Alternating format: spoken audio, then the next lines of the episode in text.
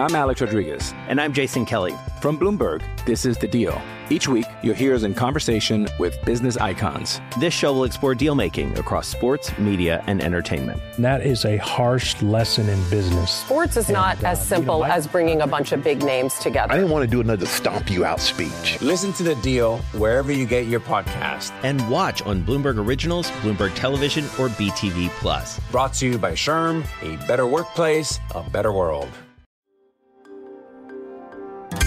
Le entregamos todo lo que necesita saber para comenzar el día. Esto es Bloomberg Daybreak para los que escuchan en América Latina y el resto del mundo. Buenos días y bienvenidos a Bloomberg Daybreak América Latina. Es martes 16 de mayo de 2023, soy Clara Hernández y estas son las noticias que marcan el día. Joe Biden se reúne con el presidente de la Cámara de Representantes, Kevin McCarthy, hoy para discutir un acuerdo presupuestario que evitaría que el país cayera en default. Los bonos del Tesoro dependen de cualquier movimiento en las conversaciones sobre el límite de la deuda, con rendimientos más bajos en todos los ámbitos. Los futuros de Dow Jones y SP bajaron, el dólar cayó frente a la mayoría de los pares del G10, el petróleo avanzó, el oro disminuyó. Un gran número de representantes de la Fed podrían opinar sobre el techo de la deuda hoy. Los inversionistas están más pesimistas que en todo el año, según la última encuesta de gestores de fondos de Bank of America. Rotaron en masa hacia el cash por miedo a una recesión e inquietudes en torno al riesgo de crédito. La mayoría espera que el techo de deuda se eleve a tiempo. La secretaria del Tesoro de Estados Unidos, Janet Yellen, dijo de nuevo que su departamento podría quedarse sin fondos a partir del 1 de junio, a menos que el Congreso aumente o suspenda el límite de la deuda federal.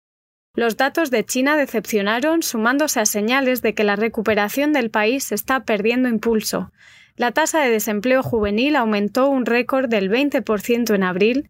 Al mismo tiempo, los volúmenes de procesamiento de petróleo retrocedieron desde el máximo histórico de marzo.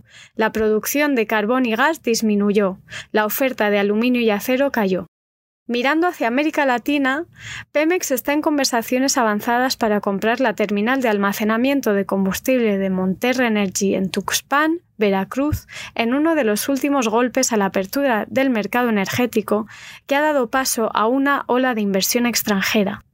Las monedas de los mercados emergentes van rumbo a superar el desempeño de sus pares en los mercados desarrollados gracias a sus valoraciones atractivas, según Brandon McKenna de Wells Fargo Company. Se espera que las monedas latinoamericanas tengan un mejor desempeño debido a las elevadas tasas de interés reales y los acontecimientos locales, así como un entorno político más estable, dijo el Banco Central de Uruguay podría recortar su tasa de interés de referencia en 25 puntos básicos al 11% en la reunión de política monetaria que realizará a las 5, según economistas encuestados por Bloomberg. La semana pasada caducó el polémico Título 42, el cual permitía la expulsión rápida de migrantes ilegales hacia Estados Unidos. A medida que se acercaba la fecha, algunos grupos, principalmente antimigración, decían que llevaría al caos. Sin embargo, eso hasta ahora no ha ocurrido. Hablamos con Brendan Case, reportero de Bloomberg News en Texas, quien visitó las ciudades de la frontera. Cuando yo pienso en lo que vi en El Paso y en Ciudad Juárez, una gran parte de la respuesta es lo que no vi.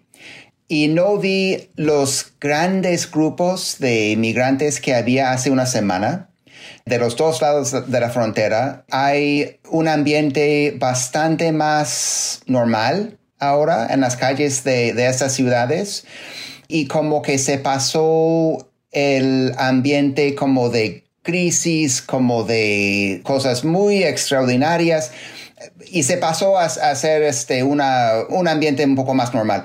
Eso dicho, sí hay cosas todavía que, que, que son muy muy fuertes como parte de esta, de esta historia. Hay grupos, aunque más pequeños, pero sí hay grupos de personas del lado de, de México que están esperando pasar, esperando tener cita para pedir asilo en Estados Unidos. Hay gente dentro de Estados Unidos que a lo mejor ya tienen cita, ya están dentro del sistema migratorio de, de, cierta manera, que están buscando ir a otras ciudades, ya sea Nueva York, Chicago, Denver.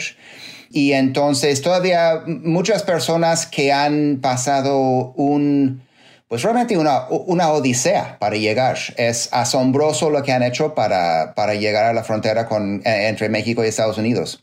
Brendan, ¿qué ha dicho el secretario de Seguridad Interna Alejandro Mayocas sobre la baja en los migrantes?